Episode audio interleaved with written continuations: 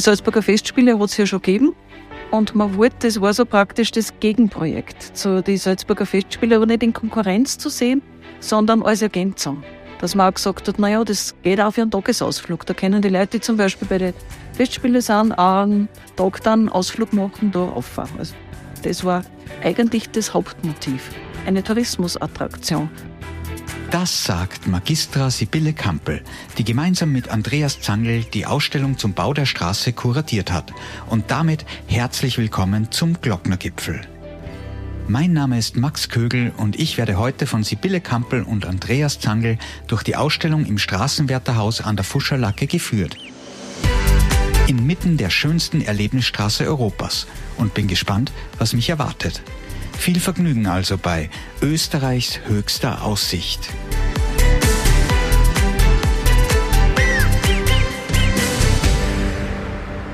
Ja, herzlich willkommen zum Glocknergipfel. Ich bin wieder unterwegs auf der Großglockner Hochalpenstraße, um eine Ausstellung zu besuchen und treffe mich heute mit Sibylle Kampel und Andreas Zangel, den beiden Kuratoren der Ausstellung zum Bau der Straße. Und die Ausstellung ist zu finden im sogenannten Wegemacherhaus oder Straßenwärterhaus. Und vor dem bin ich jetzt und darf die beiden Kuratoren herzlich begrüßen. Hallo. Hallo. Hallo Christi, Servus. Was hat es mit diesem Haus auf sich, vor dem wir jetzt stehen? Warum heißt das Wegmacherhaus und hier steht aber Straßenwärterhaus? Das Haus ist, ja, da herinnen hat der Wegmacher bzw. Straßenwärter oder die Straßenwärter gewohnt. Das ist erst gebaut worden nach, also 1947, also erst lange nach der Eröffnung der Großglocken Hochalpenstraßen. An der Stelle da war auch ein Baulager zum Zeit des Baus der Großglockner Hochwalpenstraßen. Und das, die Lager sind natürlich dann weggekommen und dann hat man da dieses Häuschen hergestellt. Mittlerweile steht es unter Denkmalschutz. Sehr gut. Und äh, nachdem es heute ein ziemlich nebliger und kalter Tag ist, würde ich sagen, gehen wir rein. Ist auf jeden Fall gemütlicher, würde ich sagen.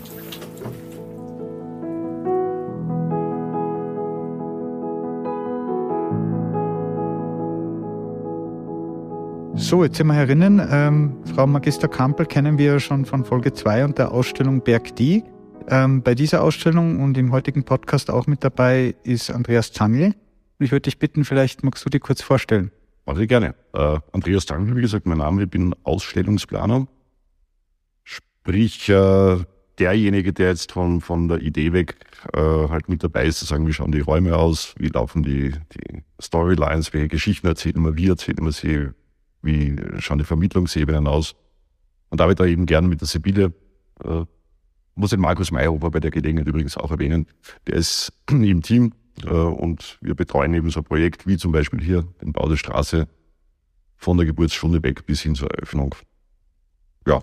Sehr gut. Und wir sind jetzt im ähm, ersten Raum und ich habe jetzt das Vergnügen, dass ihr mich ein bisschen durchführen werdet und mir ein bisschen erklärt, was wir hier sehen können und was man als Besucher hier alles erfahren kann. Ähm, Im ersten Raum sehen wir jetzt eine Schautafel und da steht das Medienereignis und auf dem Bildschirm können wir auch verfolgen die Bilder historisch zur Eröffnungsfeier. Aber es war, glaube ich, nicht nur eine Eröffnung, es waren mehrere. Genau, ja. Es sind insgesamt vier Eröffnungen gewesen. Das, äh, die ganze Straße ist ja in einzelne Abschnitte aufgeteilt worden, in so eine sogenannte Nordrand bis Südrampe und dann der Mittelteil in die Scheitelstrecke. Und äh, je nachdem hat man eben unterschiedliche Abschnitte dann auch eröffnet. Und es ist jeweils äh, dokumentiert worden mit Filmen, mit relativ viel Fotomaterial, wo es uns halt natürlich zugutekommt, aber für damalige Zeit eigentlich nicht selbstverständlich war. Das heißt aber, die Inszenierung auch aus Medienereignis war durchaus absichtlich und geplant auch. Ja, auf alle Fälle. Franz Wallack, der die Straßen geplant hat und dann ein Bauleiter war, war einfach ein äh, sehr, sehr geschickter Medienmann auch. Also hat sehr geschickt gewusst, sich selbst äh, zu inszenieren und eben auch seinen Bau. Also schon im Vorfeld mit viel ähm, Vorträge, die er gemacht hat. Er hat einfach gute Werbung gemacht, gut Marketing gemacht, damit es zu dem Projekt überhaupt kommt. Und natürlich dann auch wohlverdient auch das entsprechend abzufeiern. So ein bisschen wie das die äh, A, B und C-Promis heutzutage auch machen, die die Paparazzi selber anrufen äh, und zu sagen, morgen bin ich da, kommt's mit der Kamera. Ja, genau, so in der, so in der Art, ja. Und die finale Eröffnung der Großglockner Hochalpenstraße, so wie wir sie heute kennen, war dann im August 1935. Genau, 3. August 1935, da war dann die richtig große Eröffnung und Wallach hat immer Glück gehabt bei den Eröffnungen. War jeweils wunderschönes Wetter, Glocknerwetter hat er das genannt. Und deshalb haben wir von diesem Tag auch ähm, einen Film äh, von den Eröffnungsreden und von den ganzen Feierlichkeiten. Genau, und das kann man hier auch im ersten Raum auf einem Bildschirm bewundern. Den Kuratoren war bei der Gestaltung der Ausstellung wichtig, mit der Eröffnung den Anfangs- und auch den Schlusspunkt zu setzen. Der Bau der Straße wird dann chronologisch in der Rückschau erzählt, endet aber dann auch wieder am 3. August 1935, dem Tag der Eröffnung. Die zahlreichen Geschichten und Ereignisse, die nach der Eröffnung auf und mit der Straße noch passiert sind, werden in dieser Ausstellung nicht mehr erzählt. Aber dafür gibt es ja noch zahlreiche andere Ausstellungen entlang der Straße und auf der Kaiser Franz Josefs Höhe. Und natürlich auch den Glocknergipfel, wo wir diese in anderen Folgen auch noch erzählen können.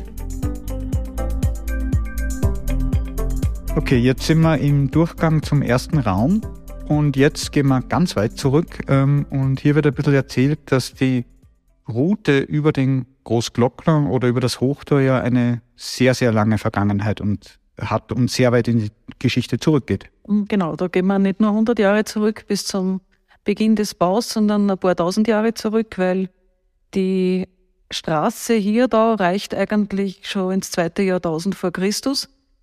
Seit der Zeit, zumindest wissen wir es, wird die Strecke schon begangen, also die Route schon begangen für den Transport von Kupfer, von Eisen, von Salz. Es ist ein Teil von einem römischen Handelsweg ähm, die Trassierung, die dann Wallach vorgenommen hat, beruht zum Teil, also bei manche Streckenabschnitte tatsächlich auf diesem ursprünglichen römischen Handelsweg. Es hat da oben auch ein spätkeltisches römisches Passheiligtum gefunden und einige Dinge, die da gefunden worden sind, stellen wir da aus als Replik ähm, in erster Linie. Und ja, es war einfach ein wichtiger Weg auch noch im Mittelalter. Hat man zu Fuß begangen oder mit so Saumtieren begangen. Es war ein Goldbergbau heroben. Und zum Beispiel hat der Salzburger Fürst Erzbischof da herüber über diesen Weg auch die Galeerensklaven von Salzburg nach Venedig transportieren lassen, die er da runter verkauft hat. Das, was wir hier in den Schaufenstern sehen, das sind aber Repliken, oder? Das sind Repliken, ja. Ja, das sind Repliken, das steht ähm, auch immer dabei. Also wenn es eine Replik ist, dann steht es auch dabei. Wenn es keine ist, dann, ähm, wenn es nicht dabei steht, dann weiß man, dass es echt ist. Ganz sicher sind die Römerschulrepliken, das weiß ich. Aber wir haben uns Mühe gegeben, dass sie, dass sie sehr authentisch ausschauen. Es ist wirklich der Versuch, es authentisch und äh, so wie es war nachzubilden. Den Ötzi-Schuh sehen wir zum Beispiel auch da. Äh, ist natürlich ein Nachbau. Ja, und wenn man über Großburg noch geht, an einem Tag wie heute weiß man, da braucht man Schuhe, oder? Damals gab es noch keine Einlage, sondern Stroh. Ne? Ja, und es ist definitiv nicht der Schuh vom DJ. Es ist nicht der Schuh vom DJ, ne? Okay, nicht schlecht, Chapeau.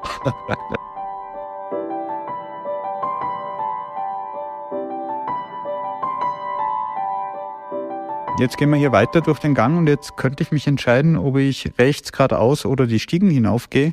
Andreas, vielleicht magst du ein bisschen erklären, wie die Ausstellung aufgebaut ist. Das mache ich. Die Idee war, von der Eröffnung wegzugehen und dann so den drei Personen beziehungsweise Personengruppen äh, zu gehen oder auf die näher einzugehen, die in ihrer visionären Kraft einfach zentral für das Projekt waren. Ne? Wir haben zum einen den Landeshauptmann Rerdl, der, der hat wirklich eine Durchsetzungskraft und eine visionäre Kraft gehabt, unglaublich, ohne dem hätte es nicht funktioniert. Wir haben gleichzeitig den Franz Waldack, zu dem wir noch nachher gehen, der auf seine Art, was, was, was den Bau betrifft, äh, ich weiß nicht, ob obsessiv jetzt das richtige Wort ist, aber der war schon, äh, ja, er war der Richtige für dieses Projekt. Und in weiterer Folge, dann gehen wir wirklich ins Detail, haben wir natürlich die Menschen oder die Arbeiter, die das umgesetzt haben. Ne? Das ist die Grundstruktur äh, der Ausstellung. Diese drei Herren beziehungsweise Menschengruppen stellen wir vor. Ich würde jetzt gerade ausgehen zum Landeshauptmann Werl. Das machen wir in einen Raum und da steht eine große Überschrift, ein Visionär hat schwer. Daraus würde ich jetzt schließen, ihr habt den Franz Rerdl sozusagen als Visionär tituliert.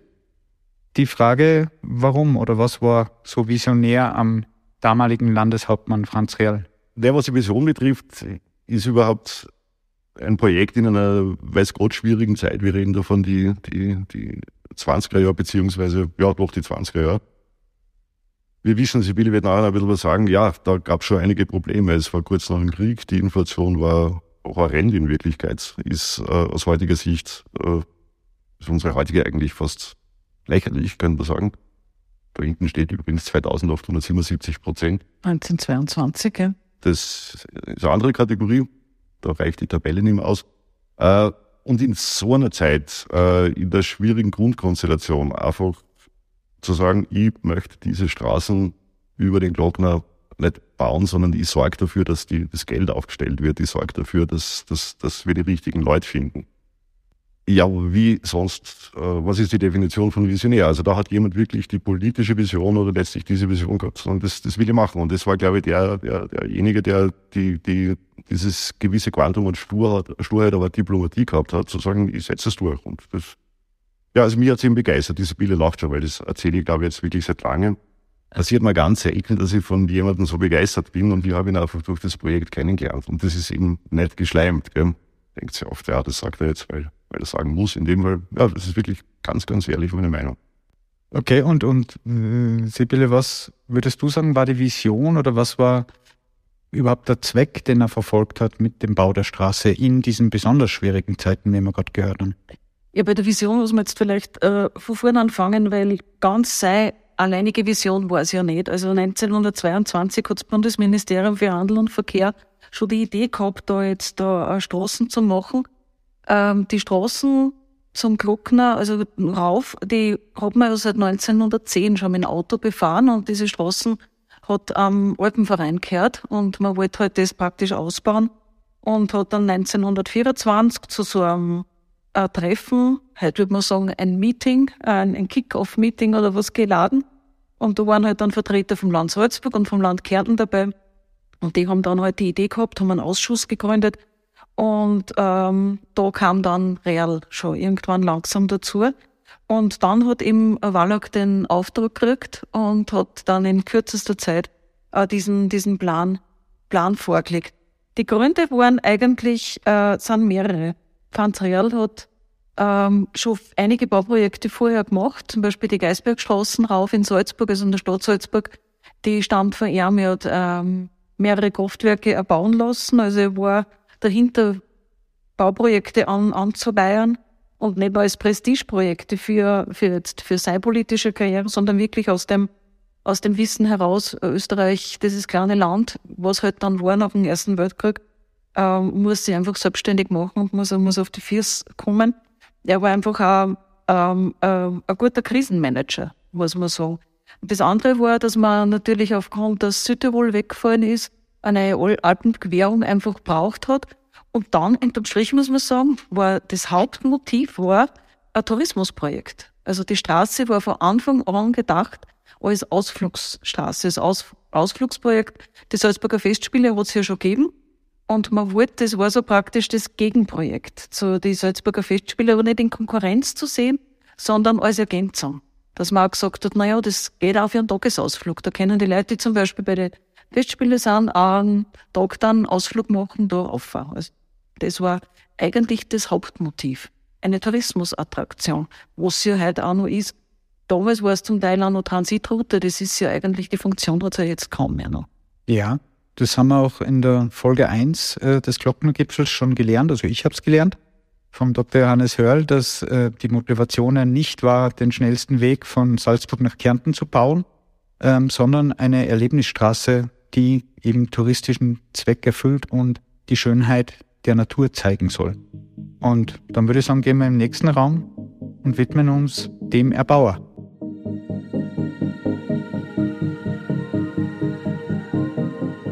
Sind wir im Raum mit der Überschrift Der Pionier und es geht um Franz Wallach, hinlänglich bekannt als der Erbauer der Großglockner Hochalpenstraße.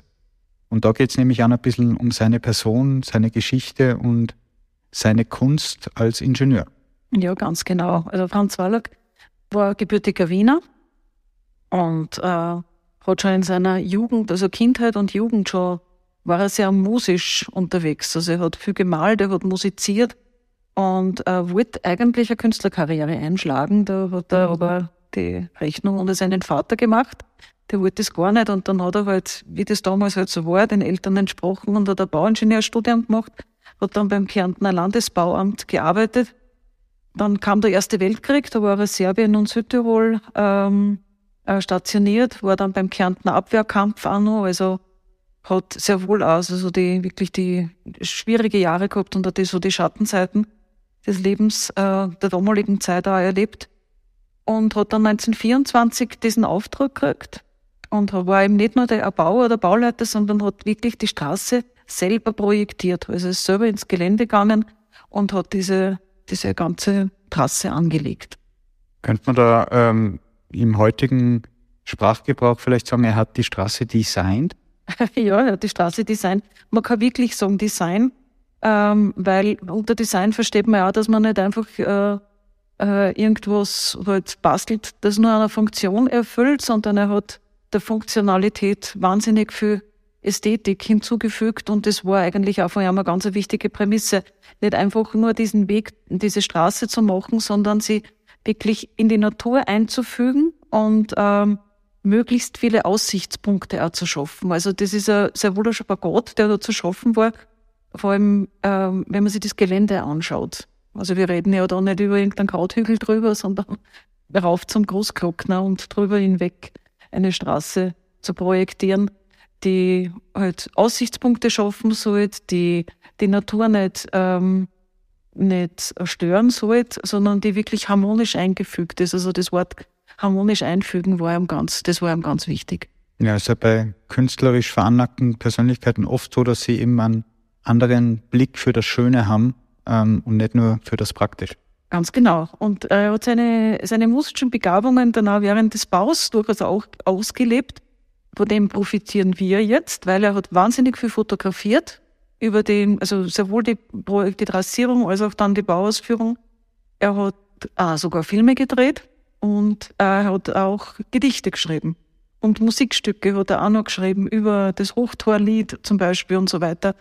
Und ja, also das, er hat das praktisch in seinem Job, den er dann gehabt hat, diese Neigungen, die er da gehabt hat, auch durchaus ausleben können und weitergeführt.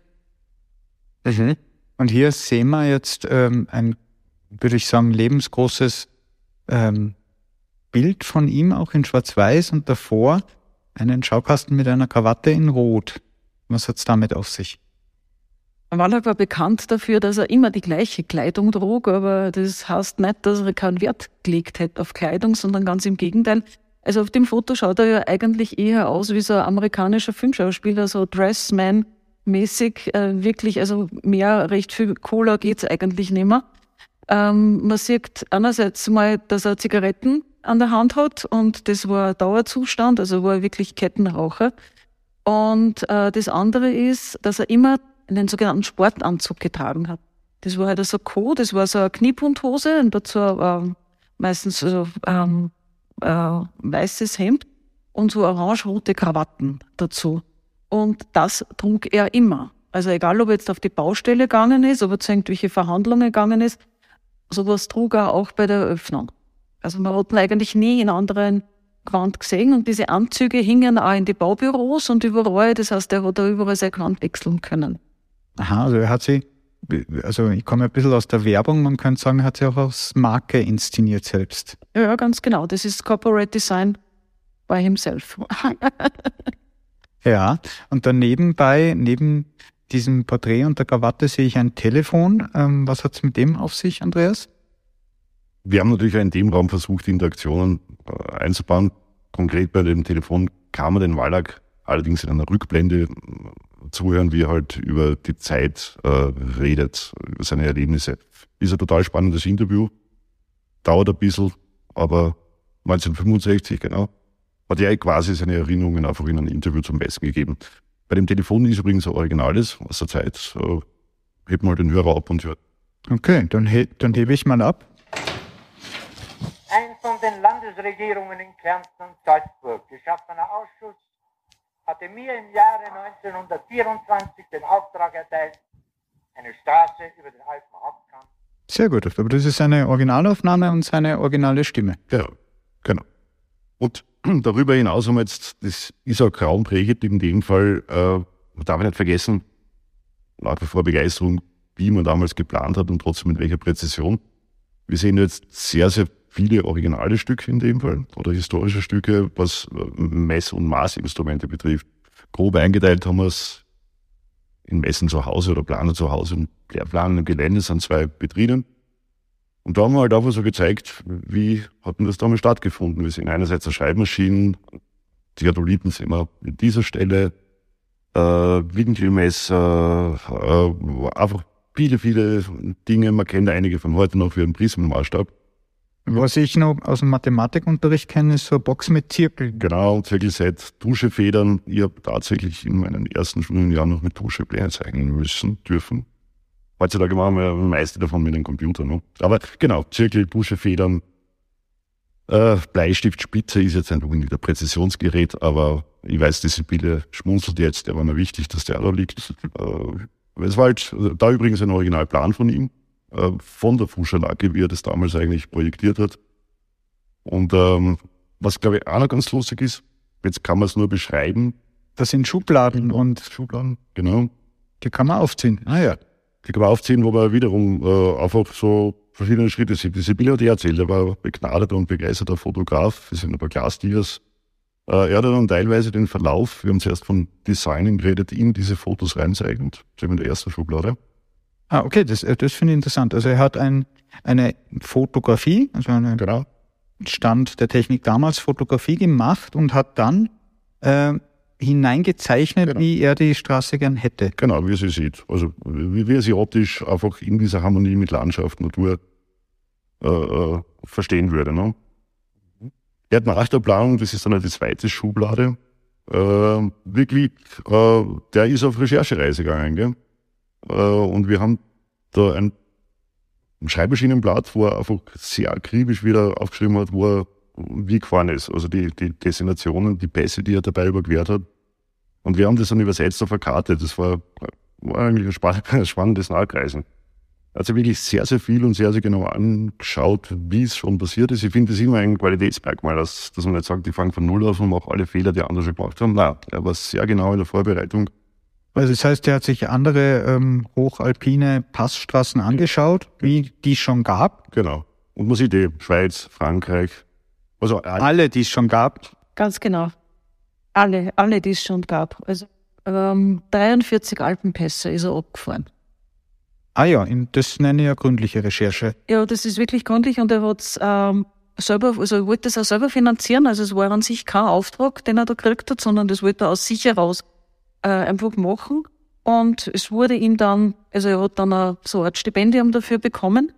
Aber es war wirklich ein tolle Eigeninitiative. Aber er war wirklich unterwegs zu Fuß, mit dem Bus, mit Auto, mit Bahn, äh, mit Schiff, also mit, mit allem, was irgendwie, äh, was irgendwie möglich war, um alles abzu, abzureisen. Ja, jetzt nehme ich an, ihr seid nicht alle 43 Alpenstraßen in der Recherche nochmal abgefahren? Wenn ihr Stipendium dafür kriegt, dann das sofort.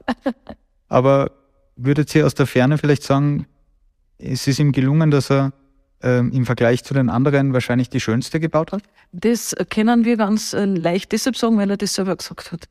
Also sein Konklusium der ganzen Reise war, also er hat sich nicht nur die Straßenverläufe angeschaut, er hat sich auch ganz genau angeschaut, welche Hotels gibt's dort, weil dafür hat er einen Auftrag gehabt, die besten Hotelplätze entlang der Großglockner Hochwalpenstraßen zu finden. Er hat sich angeschaut, wie sind die Transportmittel auf, wer macht da welche Busunternehmungen und so weiter. Also wirklich alles ganz genau. Und zum Schluss kam er dann, das steht da in dem Bericht drinnen, dass es äh, nach Sichtung aller Straßen keine mit dieser Großglockner Hochalpenstraße aufnehmen kann. Wissenschaftlich und empirisch erwiesen sozusagen. Auf alle Fälle, wenn es der Waller gesagt, ist das so. Historisch, wissenschaftlich alles. alles. Bevor wir jetzt weitergehen in den nächsten Raum, möchte ich nur sagen, auch hier gibt es wieder Bildschirme und ähm, es läuft ein Film im Hintergrund, bei dem wir jetzt ähm, den Ton leiser gemacht haben, damit wir das Interview aufnehmen können. Normalerweise läuft hier ein Tonfilm. Andreas, magst du was ein bisschen dazu erzählen? Hm, gerne. Wir haben uns überlegt, es ist in einer Ausstellung halt immer wichtig, dass man Dinge auch äh, niederschwellig oder sehr lustvoll einfach rüberbringt. Und uns haben in dem Fall gedacht, wie könnte sich das denn zugetragen haben, wie der Franz Wallack diese Straße zuerst erdacht und dann gebaut hat. Und wir haben dann äh, mit einem Simon Wendler einen Animationsfilm geplant oder Simon Wendler umgesetzt, äh, wo man halt sehen kann, wie hat sich die Straße quasi durch diese Landschaft gerollt und was könnte dabei gewesen sein. Es ist ein bisschen viel mit Augenzwinkern, aber es soll einfach in sehr, sehr kurzer Zeit einen Überblick geben, wie es dann einfach wirklich, äh, welche Stationen es gibt, welche Sehenswürdigkeiten es gibt, aber letztlich auch ein bisschen lustvoll vermitteln, wie Franz Wallach in seinem Kopf sich das erdacht hat. Aber ist, glaube ich, ein sehr gelungener Animationsfilm.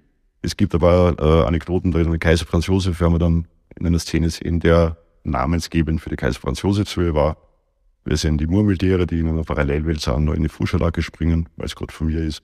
Also eine Mischung aus äh, schon historisch richtig, aber wie gesagt, immer wieder mit Augenzwinkern. Gut, und jetzt, bevor ich den Raum endgültig verlasse, erblicke ich hier noch einen Bildschirm und da steht Spiel starten. Und drüber steht der Variantenstreit. Also ein bisschen Interaktion wieder. Also Sibylle, haben wir in der Ausstellung Berg Dia auch. Was hat es damit auf sich? Äh, vielleicht muss man dazu den Variantenstreit kurz erklären. Also Franz Ballack und Franz Reil haben zwar den gleichen Vornamen, aber nicht immer die gleiche Meinung gehabt. Ähm, Real wollte eine andere Trasse für das Mittelstück der Straße. Also bei der Nordrampe und bei der Südrampe waren wir sich zum Großteil einig, aber so das, Haupt, das Mittelstück, da wollte Real, dass die Strecke hauptsächlich auf Salzburger Seite ist. Also er war Salzburger Landeshauptmann. Das hat damit auch ein bisschen zu tun.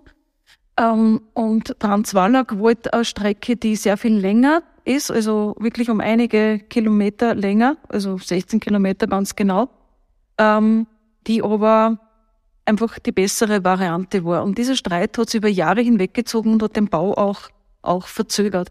Real wollte ähm, die Trasse, die aber lawinengefährdeter war, es war dort die Schneeschmelze später und ganz wichtig für die Straßen war ja, dass sie möglichst lang offen sein kann. Und wenn die natürlich im Frühling der Schnee lang, länger liegt, dann kann man dort nicht, nicht aufmachen. Die Baukosten wären höher gewesen und sie wären unattraktiver gewesen, weil sie praktisch unter der Pfandelschaute durchgegangen wäre. Das heißt, ein ganz langer Tunnel wäre notwendig gewesen zu bauen. Und im Endeffekt war es dann so, die zwei haben sie einfach nicht einig werden können. Und man hat dann aus der Schweiz einen Sach, einen praktisch unbeteiligten Sachverständigen geholt, ein älterer Herr. Gibt's ganz nette Fotos, wie er da am Esel da herum, herum, oben herumreitet und sich die Trasse anschaut. Und dürfte diese zwei Tage der Begehung nicht recht viel gesagt haben. Aber zum Schluss war vollkommen klar, dass er an Franz Walleck Recht gibt und Real hat sich dann gebeugt. Und wie dann die Eröffnung war und Franz Real dann oben stand auf der Edelweißspitze, erzählt so eine Anekdote, ist er so begeistert gewesen von der fertigen Straßen, dass er dann gesagt hat äh, zum Franz Wallack, dass er sehr wohl recht gehabt hat und hat, hat ihm angeblich an dieser Stelle dann das Du-Wort angeboten. Und den Variantenstreit kann man dann auch am Bildschirm als sogenanntes Nonogramm oder in diesem Fall Grohagramm interaktiv nachspielen. Ja, überhalb des Spiels sehe ich jetzt noch ein Foto von einem Auto mit zwei Herren drinnen. Ich nehme an, das ist Franz Wallack und Franz Real und die fahren hier auf einer Straße. Also es sieht abenteuerlich aus wäre sehr untertrieben, was man da auf diesem Bild sieht. Was hat's damit auf sich? Das ist wagemutig und abenteuerlich. Das war, ähm, die Fahrt hat stattgefunden am Tag vor der dritten Eröffnung. Da hat sich der Franz Real einfach eingebildet, er will jetzt der Erste sein, der da mit dem Auto drüber fährt über die, über die Strecke und äh, hat einen, einen Franz Wallack ausrichten lassen, dass er das halt machen möchte. Und der Wallach ist dann in der Nacht wirklich die Strecke abgeschritten und hat noch geschaut, wo man noch irgendwas machen kann. Es mussten sogar in einem von den Tunnels, die noch nicht fertig waren, dann auch diese Steher zum Teil rausgeno rausgenommen werden, damit sie das ausgegangen ist. Und dann sind die zwei, also mit nur zwei Techniker hinten drinnen, äh, diese Strecke gefahren und Wallach hat im Nachhinein ja, Wallach hat ja ein Buch geschrieben, ein paar Jahre später, über den Bau der Großglockner Hochwalpenstraßen und war liter also hat auch sehr gut geschrieben und schreibt dann auch, dass das alles andere als eine bequeme Fahrt war, jetzt nicht ganz so fein ausgedrückt. Und ja, sie haben es dann geschafft, sie sind da drüber gefahren, sind bejubelt worden da auf der Strecke, zum Teil von den Arbeitern, zum Teil von den Leuten in Heiligen Blut oder halt den Bewohnern dort da. Und das ist die erste Überquerung der der, der Tauern mit dem Auto. Da steht drüber, es mussten sogar Karo Karosserieteile entfernt werden, damit das Auto über die nicht fertige schmale Straße überhaupt durchpasst? Ganz genau. Also man hat Teile einfach äh, rausgenommen und hat das ganz geschickt, auch marketingtechnisch ganz gut ähm, gelöst, indem er auf der Seite zwar so Banner angebracht hat, wo drauf steht, erste Tauernüberquerung. Und da gibt es natürlich gibt's wirklich einen Film darüber und sehr, sehr viel medienwirksame Fotografien. Also das war sehr wohl auch gewollt. Das war nicht nur von Real, da will ich jetzt drüber fahren, dass ich der Erste bin, sondern das war natürlich auch Marketing. Er musste ja auch irgendwie immer rechtfertigen, wofür dieses viele Geld ausgegeben wurde. Also durchaus inszeniert auch. Ja, auf alle Fälle. Den Film dieser Fahrt kann man, wenn man die Straße mit dem Kroakan fertig gebaut hat, auch gewinnen und sich anschauen. Genau, und jetzt geht's eine kleine Stiege dann hinauf in den ersten Stock und hier steht groß geschrieben, nackte Zahlen am Weg nach oben und seine Schautafel, wo recht eindrucksvolle Zahlen dokumentiert sind. Die erste zum Beispiel 460.000 Kubikmeter Erde wurden bewegt und 410.000 Kubikmeter Fels wurden gesprengt, also durchaus massive Zahlen. Ja, massive Zahlen, vor allem in der, jetzt muss man sich im Kontext der Zeit damals 1935 ansehen oder 1930er Jahre. Wenn man die Zahlen, wenn man halt riesige große Bauprojekte nimmt, heutzutage, keine Ahnung, wenn der Riesenflughafen baut wird oder ähm, dann verwundern die Zahlen vielleicht nicht so, aber für damalige Zeit war das also das österreichische größte Bauprojekt, das wahrscheinlich jemals stattgefunden hat bis dahin. Und ähm, dazu kommen ja viele andere Sachen noch dazu. Das ist kein in der, in der grünen Wiese, sondern das ist am Berg rauf, äh, im, in irrsinniger, in einer Höhenlage. Und da kommen viele Sachen dann einfach erschwerend dazu. Und das ist eben dann das Thema auch oben. Weil du jetzt gerade Flughafen gesagt hast, es wurden ja in den letzten Jahren ein paar Projekte, äh, zum Beispiel der Flughafen Berlin, ja nicht ganz in der Bauzeit und nicht ganz im Budget fertig, wie geplant. Wie war denn es bei der Großglockner Hochaltenstraße? Ist die in der richtigen Zeit und im geplanten Budget fertig geworden? Ja, Berliner hätten sie was anschauen können. ja, ja, war in geplanter Zeit fertig. Es hat einmal einen Baustopp gegeben zwischendurch. Der war finanziell bedingt weil die AEG ausgestiegen ist. Also die AEG, sagen wir wieder bei Berlin, AEG Berlin, eine Firma hat sich eigentlich beteiligt beim Bau. Real hat das geschickt verstanden, dass es verbunden hat, das Projekt der Großglocken-Hohebenstraßen mit einem riesigen Tauernkraftwerksprojekt. Also gar nicht nur viel größer, als was es dann eigentlich später gebaut worden ist. Und die sind aber dann ausgestiegen. Das warum und wieso ist eine längere Geschichte. Und da kam man dann finanziell ins Trudeln. Und dann gab es noch eine Phase, wo Wallach die Baukosten ein bisschen überschritten hat und sich da rechtfertigen musste. Und dann war mal für eine Zeit Baustillstand. Da haben sie ihn sogar entlassen. Und dann hat sich aber wieder alles, ähm, es hat sich alles aufgeklärt. Also diese Vorwürfe, die ihm da gemacht worden sind, konnte er aufklären und dann hat man wieder weitergebaut und er hat das alles wieder reingeholt. Und im Grund wurde sie so fertig wie geplant. Er hat sogar eine Fleißaufgabe gemacht, zum Beispiel, weil die Straße rauf zur Edelweißspitze war ursprünglich, das ist eine Stichstraße, die war ursprünglich nicht geplant. Und da hatte er Geld beim äh, Fuschateur, hat er Geld eingespart und damit hat er dann diese kleine Strecke darauf auf die Edelweißspitze gebaut, die heute wahnsinnig schöner Aussichtspunkt ist und eigentlich der höchste Stelle ist der Großglockner Straßen. Also das ist gar nicht die Franz-Josefs-Höhe, sondern das ist die Edelweißspitze und das ist heute ein ganz beliebter Biker-Treffpunkt zum Beispiel. Genau, haben wir in Folge 1 schon gehört. Ähm, kann man einige 3000er bewundern, wenn man rundum schaut. Gut, dann gehen wir rauf.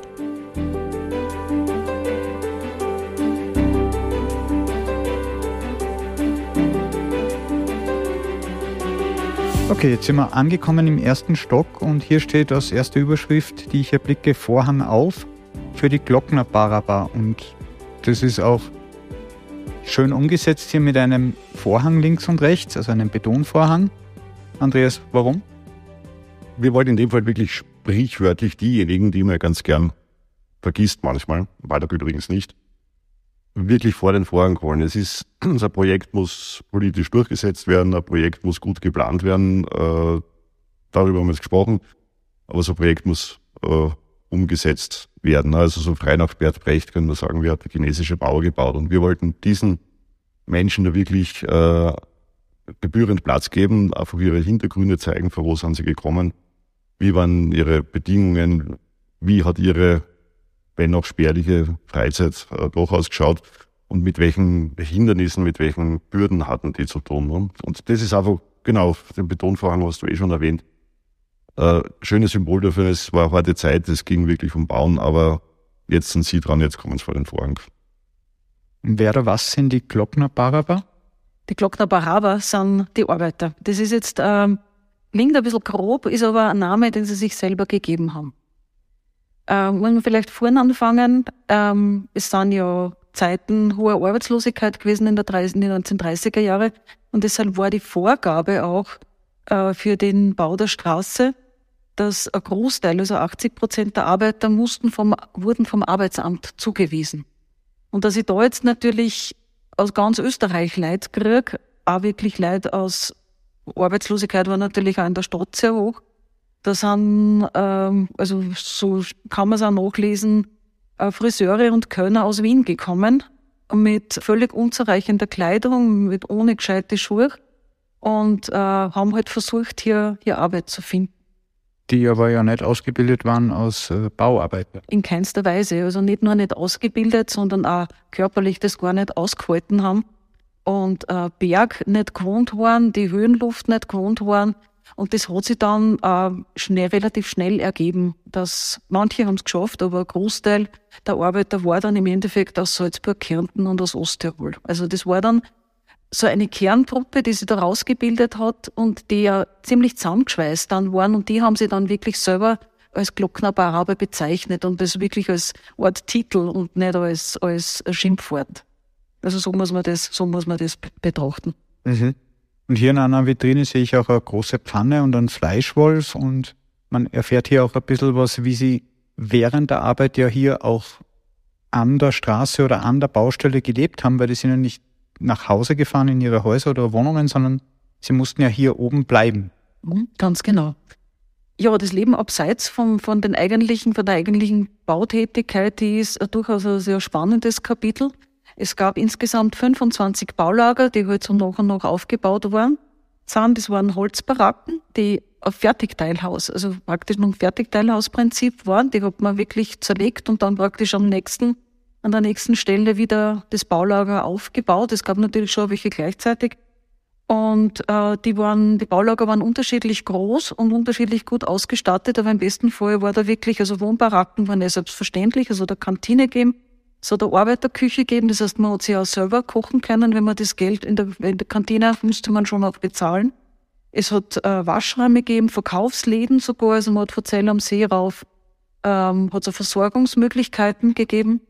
Äh, es hat Magazine natürlich gegeben, Kanzleien, Werkstätten, ein sogenanntes Marodenzimmer für die, für die Kranken und eine sogenannte Kulturbaracke. Und die ist, äh, die ist ganz spannend. Die ist hauptsächlich eingerichtet worden vom ähm, Gluckner Pfarrer. Also den Herrn Stiglitz gegeben, das war der Pfarrer Stiglitz.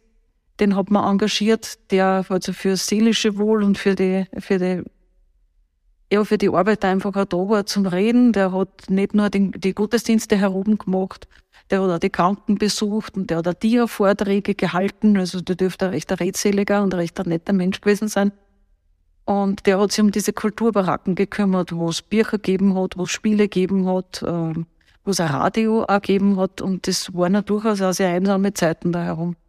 Und die Arbeitergruppen waren zum Teil, also waren ja politisch auch sehr instabile Zeiten. Und die, auch die Arbeiter waren ja politisch einmal auf der Seite und die andere Gruppen auf der Seite. Da hat es sehr wohl auch Zwistigkeiten gegeben und so da einmal Raufereien gegeben und solche Sachen. Und da hat er versucht, also zu kalmieren und, und zu helfen. Und es war damals ja noch von einer fünf Tage oder gar vier Tage Arbeitswoche waren wir ja weit entfernt. Ähm, aber trotzdem wurde ja nicht rund um die Uhr gearbeitet und die Arbeiter hatten ja trotzdem auch ein wenig Freizeit und die musste ja auch hier gestaltet werden sozusagen.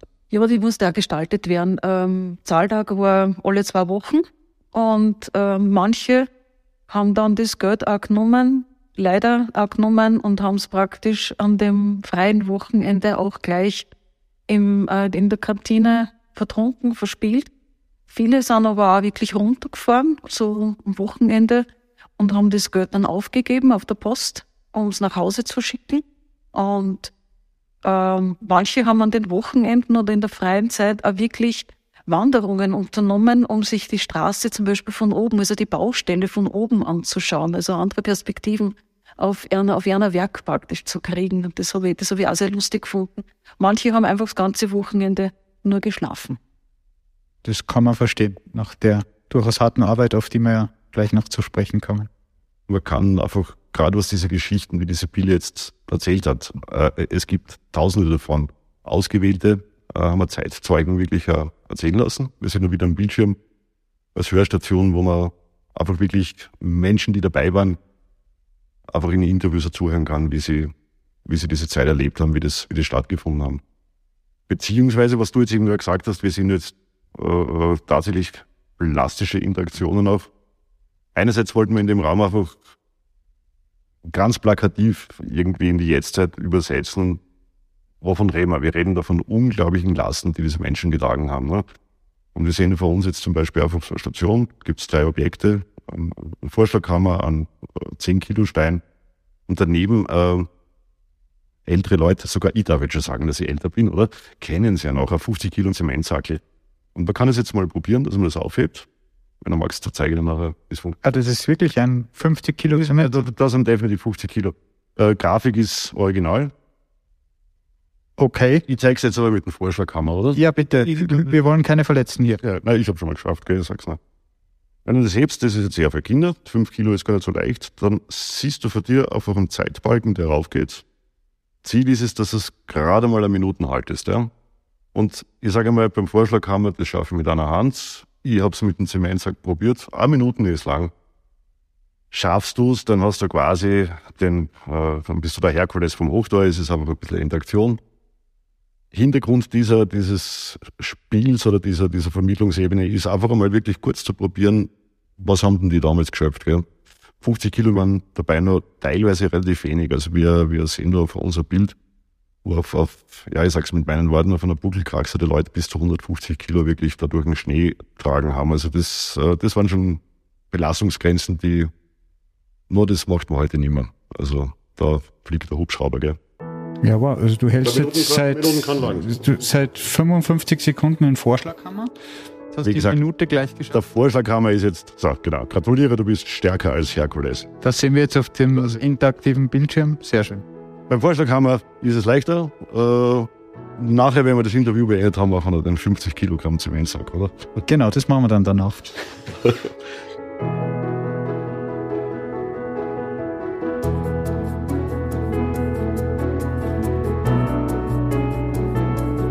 Wir sind jetzt im letzten Raum angekommen und da sind die bislang eigentlich größten Vitrinen mit den größten Ausstellungsstücken, würde ich jetzt schätzen. Das sind die Arbeitsgeräte aus der Zeit, mit der damals gearbeitet wurde. Genau, also unter anderem.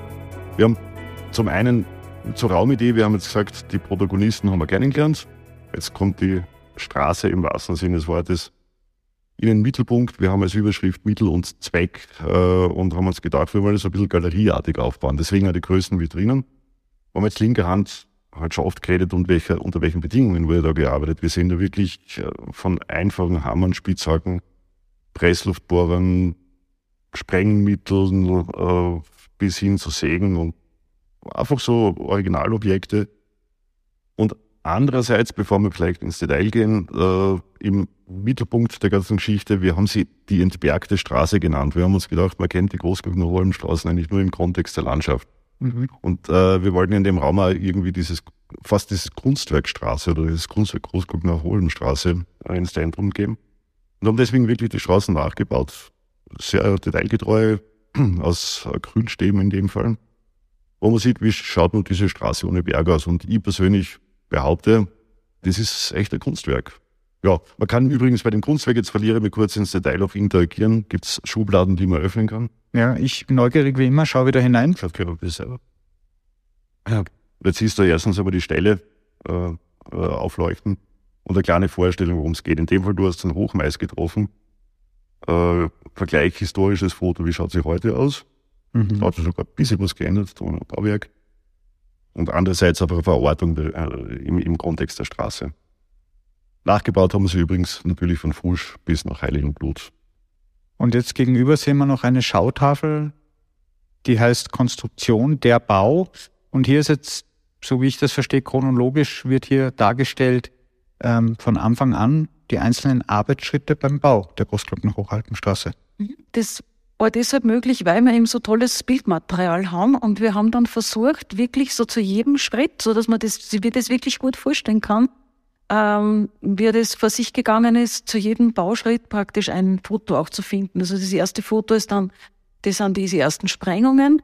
Beim zweiten und dritten, da sieht man, dass das ganze ja trassiert erst hat werden müssen. Also Wallach hat natürlich die Trasse gemacht, aber sie hat dann natürlich noch fein trassiert werden müssen und die Detailpläne haben ja auch gezeichnet werden müssen. Und es geht ja nicht nur um die Straßen, es geht um Brücken, da kommen Mauern, erbaut werden müssen, äh, Straßenbefestigungen, also Böschungsbefestigungen. Und da hat es natürlich auch Baracken gegeben, wo dann die Techniker gesessen sind und gezeichnet haben. Dann hat natürlich auch die Baulager, hat, äh, die Baustelleneinrichtungen haben ähm, erfolgen müssen. Und dann hat man mal die Oberfläche abgezogen. Und eines der spannendsten Sachen finde ich, das ist das Auflegen der sogenannten Packlage. Äh, das heißt, man hat wirklich große Bruchsteine genommen, die die hat man quer, also hoch aufgestellt, so 25 Zentimeter hoch und das war praktisch die, das Fundament von dem Ganzen. Und auf das drauf hat man dann den Feind den Schutter draufgelegt und ist das Ganze mit der Straßenwalzen eingewalzt worden. Aber das Auflegen dieser großen Bruchsteine, das hat man wirklich händisch gemacht. Also jeden Stein einzeln praktisch da, da draufgelegt. Dann sieht man eben, dass die Straßenwalzen drüber fährt und das eben niederwalzt und so man Schritt für Schritt. Ganz wichtig war der Massenausgleich, das wird ja heute auch, auch noch so gemacht, dass man einfach versucht, möglichst wenig wegzutransportieren. Das heißt, alles, was man am Hang weggenommen hat, hat man natürlich geschaut, dass man es an der Böschung wieder, wieder anlegt. Man hat Steinbrüche anlegen müssen, dann sind da Bilder, wie man sieht, also wirklich einige Brücken angelegt worden sind. Man hat auch Materialseilbahnen äh, installiert, sogar Kleinkraftwerke, da weil man ja einen Strom abbraucht hat oben zum Betreiben von die von die Pressluft, ähm, ähm, Hämmer und anderen Dingen natürlich auch. Und dann gibt's natürlich, dann hat man einfach praktisch einmal die Straßen, aber es hat sozusagen die Kunstbauten, hat Wallach das genannt.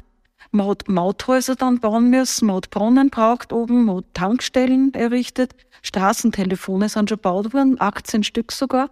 Das heißt, die waren untereinander verbunden. Da hat man eine zentrale Stelle dann gehabt, wenn man ähm, Autobahnen oder so gehabt hat, hat man dort, hat man da anrufen können. Man hat Toiletten braucht, man hat Parkplätze braucht. Also das war viel rundherum. Na, über das man sich heute gar keine, heute fährt man die Straßen rauf und macht sich über das keine, keine großen Gedanken. Und dann hat es natürlich auch viel Rückschläge gegeben. Man muss die Lawinen mit einrechnen, man muss die Stürme mit einrechnen. Es hat immer wieder mal Feuer gegeben, Murenabgänge. Zum Beispiel, wenn man im Winter hat man auch nicht bauen können.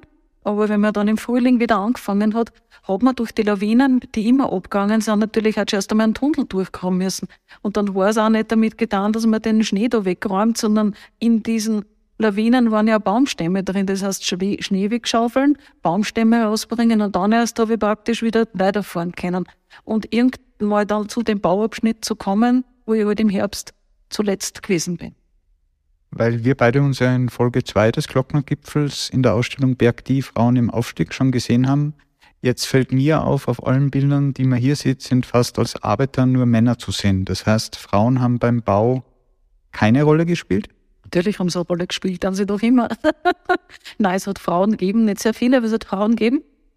Ähm, es hat in der Kantine Frauen gegeben, also die Kantinenchefin war so, also geleitet wurde die Kantine von einer, von einer Frau, von der haben wir tatsächlich auch äh, original Hörbeispiele da heroben, also wo man hören kann, wie sie heute halt erzählt, wie das so war, dass sie Mitternacht die letzte Jausen praktisch gemacht haben und um fünf, sechs in der Früh dann mit dem Frühstück für die ersten Arbeiter wieder angefangen haben. Ähm, es hat sogenannte Bedienerinnen gegeben, das heißt die, die die Baracken, die, also die Wohnbaracken der Arbeiter gereinigt haben, das waren, waren auch Frauen. Und in den Kanzleibaracken, das sieht man am Foto, hat es auch Damen gegeben. Also, und die wichtigste Frau aus Wallachs Sicht war sicher seine Ehefrau, die Josephine, die ganz, ganz viel für ihn gemacht hat. Das heißt, er den Rücken freigehalten hat, die ihre viel organisiert hat, die alles gewusst hat. und sich immer sehr im Hintergrund gehalten hat. Er hat sie aber dann wirklich in Ansprachen oder so immer erwähnt und sie immer wieder bedankt bei ihr. Und ja, die hat auch sicher einen großen Anteil daran gehabt, dass das, äh, dass es seine Arbeit sehr gut, sehr gut gelaufen ist, muss man sagen. Gut, und damit sind wir eigentlich auch am Ende der Ausstellung angelangt. Die endet hier oben mit einem großen Foto an der Wand von der Eröffnungsfeier am Hochtor. Also wir haben ja mit dem Prinzip der Rückblende äh, am Anfang äh, begonnen und jetzt sind wir eigentlich wieder am Anfang des Films quasi äh, gelandet bei der Eröffnung. Uns war es wichtig, deswegen habe ich vorhin auch gesagt, wir sehen einen Landeshauptmann Real. Da wollten wir jetzt die Menschen zeigen, ja? also die, die, die, die, die, die Gäste, die das erste Mal in dem Fall das Hochtor durchschreiten, ähm, um zu zeigen, das ist jetzt ein Projekt, wo es wirklich um die Freude, um die, das Vergnügen geht, die einfach seit jenem Tag, äh, wo sie eröffnet worden ist, glaube ich, viele, viele Menschen, die einfach diese Straße Freude gemacht hat. Und das war unser Gedanke. Wir fangen an personalisiert und hören auf, äh, jetzt geht's einfach los, jetzt geht's in die Zukunft. Und in so ein, um eine historische Ausstellung letztlich auch in die Gegenwart zu bringen, führt es auch nahtlos zu einer kleinen Interaktion noch am Schluss der Ausstellung, wo wir einfach äh, Menschen einladen, nach Besuch dieser Ausstellung auf einer, einer Panoramakarte oder auf dem klassischen Panoramabild der Großgugner Hohlbenstraße einfach, äh, wenn Sie Lust haben, ein Archiv der Gefühle äh, oder der Glockengefühle haben wir es genannt, uns einfach zu verraten, wo haben Sie Freude erlebt, wo haben Sie Glück erlebt, wo sind Sie überrascht worden. Das kann man mit kleinen bunten Stickern einfach auf dieser Panoramakarte markieren. Und wenn man Lust hat, kann man die Geschichte dazu auch noch äh, einschreiben. Also der Gedanke war, wir haben viel vom Archiv der, äh, vom Bau der Straße gehört und haben gesagt, jetzt machen wir auch ein Archiv der Glocken Gefühle. Da kann jeder mitmachen. Und soll im Grunde genommen nur eine sagen, diese, diese Großwälder Straßen, die lasst halt niemanden kalt, gell? Ja, und bei uns im Glocknergipfel gibt es zum Ende der jeweiligen Folge auch noch eine Tradition. Und zwar stelle ich ähm, den Gästen immer noch ein paar persönliche Fragen. Das habe ich mit der Sibylle in Folge 2 schon gemacht. Das heißt, die Sibylle bleibt verschont von mir. Deshalb mache ich das jetzt mit dir, Andreas. Ähm, was mich interessieren wird, wenn man so eine Ausstellung macht, kuratiert und plant, wie lange braucht man dafür? Also das ist eine gefährliche Frage. Ich, ich, ich verrate jetzt nicht, wie lange wir hier gebraucht haben. Also normalerweise sage ich, ist man einem Jahr gut bedient. Also so von, von, von der Idee weg bis hin zur Planung. Wir haben es in dem Fall, glaube ich, ein bisschen sportlicher angelegt. Ne? Aber, aber ja. Wie, wie muss ich mir das vorstellen? Wie geht man das an bei Stunde Null, wenn man so eine Ausstellung plant?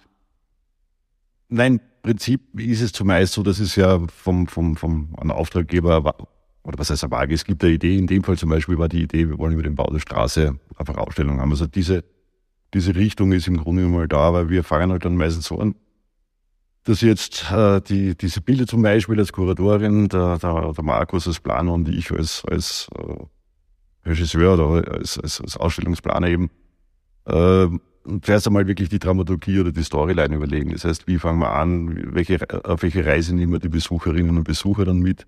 Äh, wir schreiben tatsächlich ein bisschen ein Drehbuch, können wir sagen, für diese Ausstellung. Jetzt ganz pragmatisch schauen wir uns natürlich an, welche Räume gibt's, wie groß äh, kann die Ausstellung werden. Äh, gehen wir eher in eine historische Richtung, äh, arbeiten wir viel mit Objekten. Es ist am Anfang ein bisschen so eine Mischung aus Brainstorming und Ideen generieren. Ich habe irgendwann einmal eine Pyramide äh, umgedrehte gezeichnet, wo ich gesagt habe, am Anfang haut man mal jede Idee quasi in ein Sieb und dann rüttelt man und rüttelt und das macht man nochmal und am Schluss bleibt halt so ein bisschen diese Quintessenz über. Äh, und die ist es dann. Also was, was in der Tat, gerade die, die, deswegen rede ich auch von einem längeren Zeitraum, ganz angenehm ist, dass diese ersten spontanen Ideen, die wir entwickeln, äh, dass wir die ein paar Mal überprüfen können. Auch bei der Ausstellung, wir haben ich will nicht sagen tausend Ideen, aber da waren schon einige Ideen auch nur dabei, die, die wir dann aus Gründen der Dramaturgie wieder verworfen haben. Ja. Weil ich noch die Frage beantwortet habe. Also so beginnt's. Irgendwann wird's dann äh, ganz unkreativ. Also irgendwann geht's in Richtung, äh, wir müssen Budgets einhalten. Äh, wir müssen natürlich ganz, äh, was ist gnadenlos, also ganz pragmatisch Pläne zeichnen, dass der Tischler weiß, was wollen wir, dass er baut. Wir müssen äh, Briefings schreiben für Animationsfilme, für digitale Interaktionen. Äh, es spielen ja doch meistens so zwischen 10, 15, 20 Firmen bei so einer Produktion mit, die in irgendeiner Form halt einfach akkordiert werden müssen, die wissen, wissen, was sind unsere Gedanken. Das ist jetzt manchmal leicht, weil ich einfach eine Wand planerisch zeichnen kann.